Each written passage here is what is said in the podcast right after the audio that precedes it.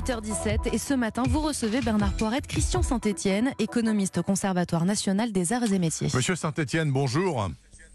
Bonjour. Le Premier ministre Édouard Philippe, qui est quelqu'un qui parle assez carré, l'a dit et redit encore il n'y a pas si longtemps, en matière économique, le pire est devant nous, même quand nous serons sortis de la pandémie. Est-ce que vous le confirmez? Est-ce que vous pouvez nous donner une image un peu précise de ce qui nous attend au niveau de la France en tout cas? Effectivement, euh, ça va être, ça va tanguer. Euh, si, si vous prenez euh, le, par exemple la production nationale, ce qu'on appelle le PIB, le produit intérieur brut, si, si vous imaginez qu'il est à 100 l'année dernière, en 2019, Bon, euh, actuellement, la, la communauté des, des, des, économistes et des prévisionnistes euh, prévoit 92 cette année, c'est-à-dire une chute de, de 8%. C'est la chute la, la, plus importante jamais enregistrée depuis la Deuxième Guerre mondiale.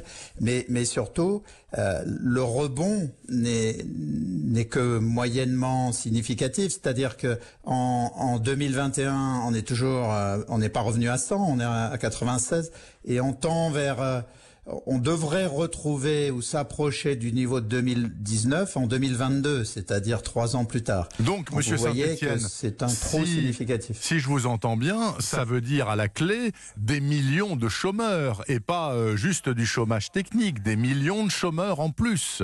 On va repasser à l'aise la barre des 10% de chômeurs à la fin de l'année.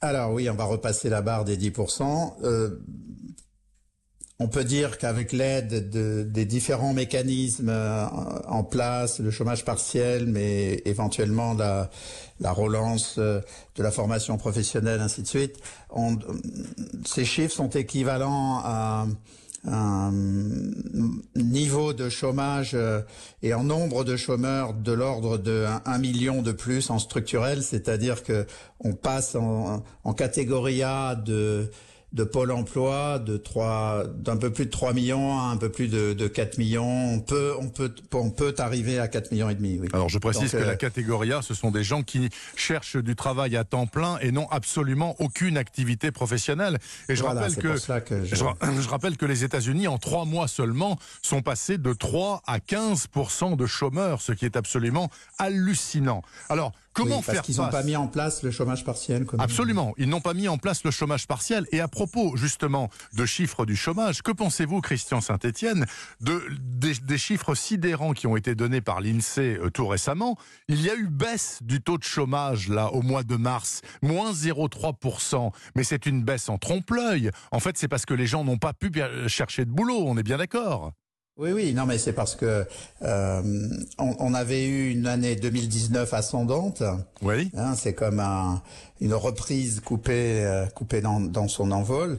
Donc, si vous rapprochez le premier trimestre euh, 2020 euh, au, au, premier trimestre 2019 euh, ou même au quatrième trimestre 2019, euh, vous avez une, baisse du taux de chômage parce que ceux qui sont euh, qui ont arrêté de travailler à partir de mi-mars ont été enregistrés en chômage partiel.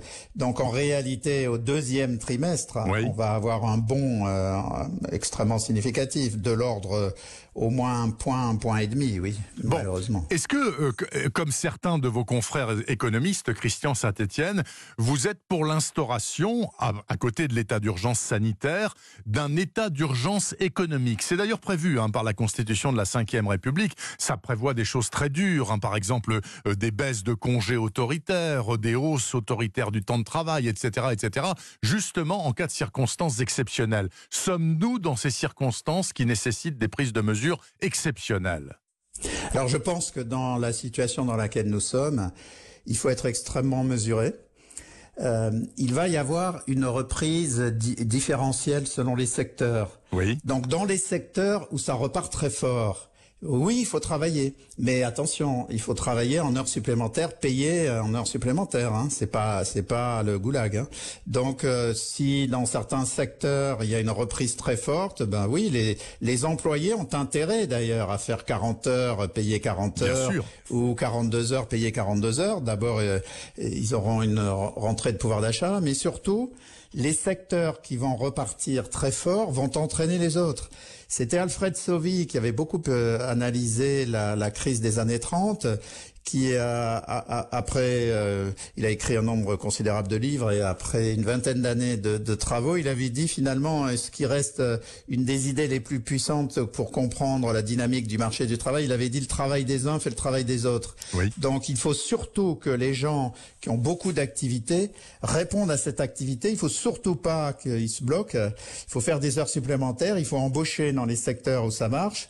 Et puis progressivement, ça tirera hors du trou les autres secteurs en difficulté, particulièrement euh, le tourisme, la restauration, donc un, un, secteur qui emploie 10% de la population active, ce qui est absolument colossal.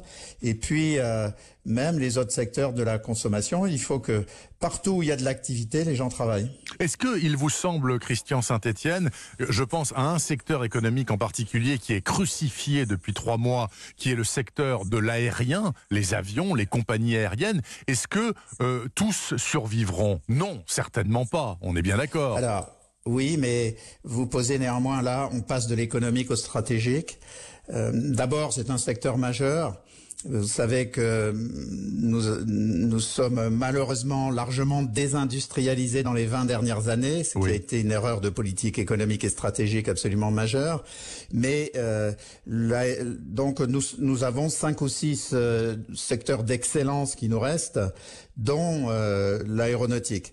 Donc il faut impérativement que l'on reste puissant dans ce domaine. C'est un domaine de souveraineté. Les Chinois et les Américains investissent massivement. Oui. En Europe, c'est la France qui, euh, avec l'Angleterre et l'Allemagne, mais, mais la France est en pointe en, en, dans l'aéronautique et l'astronautique.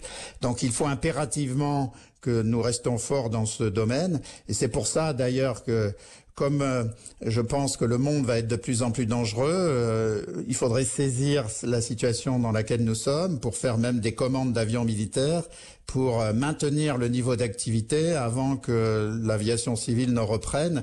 Il est parce que vous savez les ingénieurs et les compétences dans ces domaines et les techniciens, c'est pour les former, c'est extrêmement long et donc ça serait suicidaire sur le plan de la souveraineté nationale et la souveraineté européenne de les de laisser tomber ce secteur. Une dernière question à vous, Christian Saint-Etienne, qui avait publié euh, aux éditions de l'Observatoire euh, Trump et Xi Jinping, les apprentis sorciers. Vous parliez du monde de demain qui sera de plus en plus dangereux. Il sera de plus en plus dangereux, notamment à cause de ce bras de fer euh, éternel que se livrent les deux hommes. Oui, c'est absolument clé.